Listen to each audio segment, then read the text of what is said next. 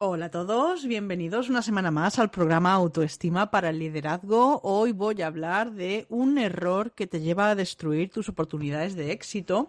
Y es que el miedo a fracasar está presente en la vida de la mayoría de las personas. Y me gustaría comentarte que ya en 2019 se hizo un estudio, eh, bueno, está enfocado al ámbito de la empresa, pero realmente es extensible a cualquier otra actividad, en la que se decía que las personas con miedo a fracasar a la hora de emprender estaba en un 55,1%, es decir, más de la mitad de las personas que piensan en emprender un negocio realmente no lo hacen porque ese miedo a, equivocarse, a que no salga bien, realmente te bloquea y te paraliza. Entonces, eh, hoy quiero hablarte de este tema y lo voy a hacer pues con, un ejemplo del día a día y es que hace unas semanas estaba jugando con mis sobrinos eh, a un juego que se llama Jenga.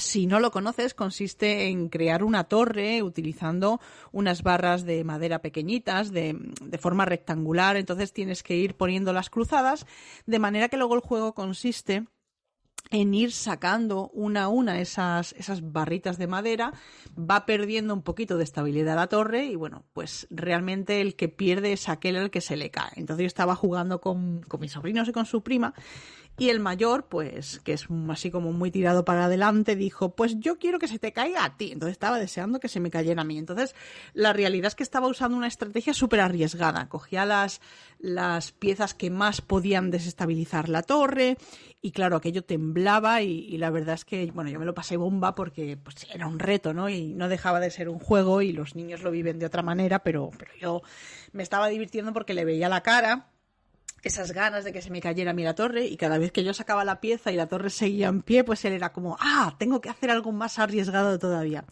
¿Qué pasa? Que además de, mi sobrino mayor, que tiene 10 años, pues tenía al más pequeño de 6, eh, que estaba justo el siguiente. Entonces, claro, cuando el mayor me lo ponía complicado y a mí no se me caía la torre, el marrón iba para él. Y el pobre, en un momento determinado, eh, tiró la torre.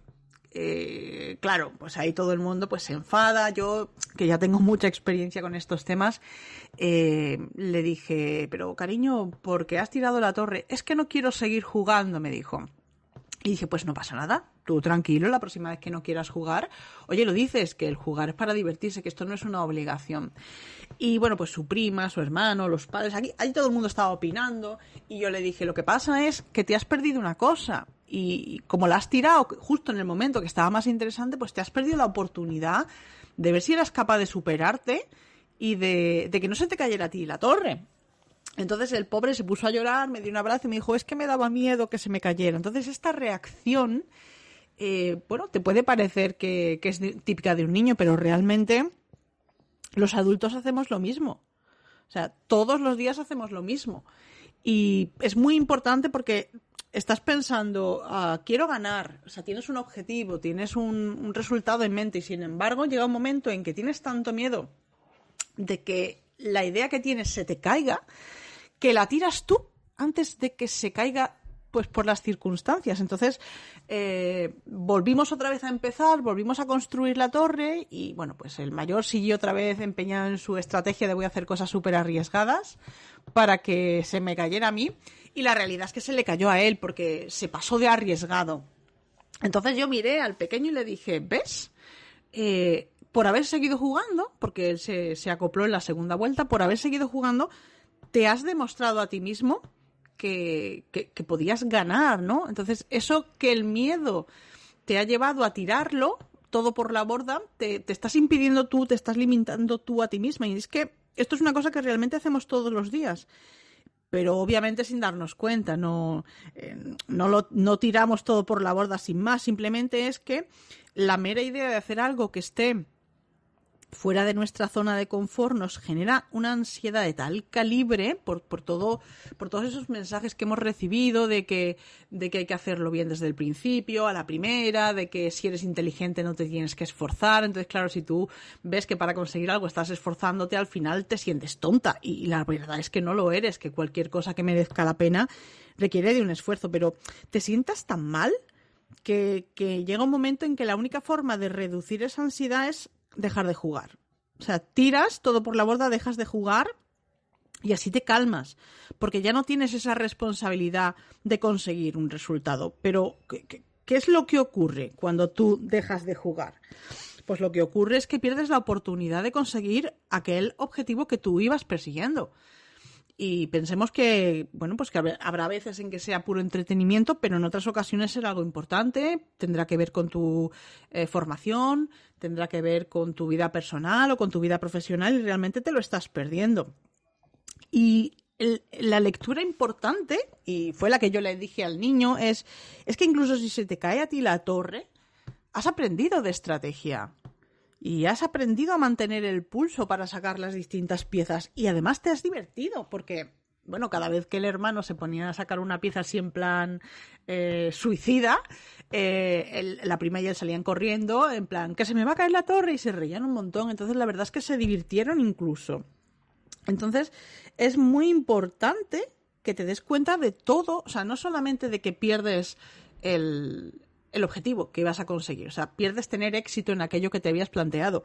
Es que luego el proceso también te lo pierdes. Entonces hay una serie de cosas que son muy importantes. Y yo sé que la incertidumbre tampoco ayuda. Entonces, precisamente por eso, recientemente grabé el episodio 101 y, bueno, si no lo has escuchado todavía, te invito a que lo escuches. Se llama Cómo afrontar el éxito cómo afrontar la incertidumbre con éxito, es decir, cómo ser capaz de afrontar ese no sé lo que va a pasar, no tengo certeza ninguna de, lo que va a pasar y no está en mi mano, cómo puedo afrontar esa situación tan, tan complicada.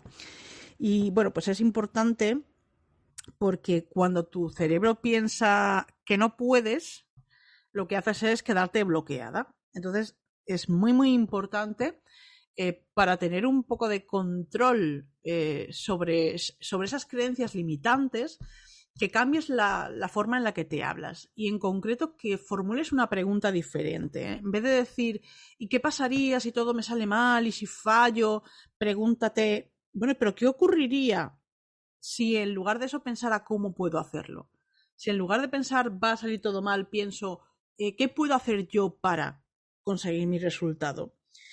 Y es que esta pregunta, que es tan sencilla, realmente lo que hace es abrirte la mente, pero sobre todo, eh, has pasado de tener la atención en aquello que podía salir mal a poner la atención en qué puedes hacer tú para que las cosas salgan bien. Y esto es muy importante porque tú sabes que la, ansiedad tiene que ver con que tú te trasladas al futuro y empiezas a pensar pues todas esas cosas que, que podrían suponer un fracaso y la depresión está muy vinculada a, irte al pasado y, sentirte muy culpable por todas esas cosas que no han salido bien, cosas que ya no puedes cambiar porque están en el pasado. No sé, alguna frase que dijiste, alguna cosa que dijiste que no la harías y luego te has arrepentido, pues todo esto te hace sufrir. Entonces, cuando tú te haces la pregunta, ¿qué puedo hacer yo para conseguir mi objetivo? Primero, ese objetivo es algo que tú quieres, algo que te ilusiona, algo que te emociona, que te da, pues que te da vida. Y segundo, esa pregunta te está llevando a enfocar tu atención en el presente. Y en el presente no te está pasando nada malo. Es ese y si sale mal de un futuro que realmente no sabes si va a ocurrir o no, el que realmente te está generando esa ansiedad.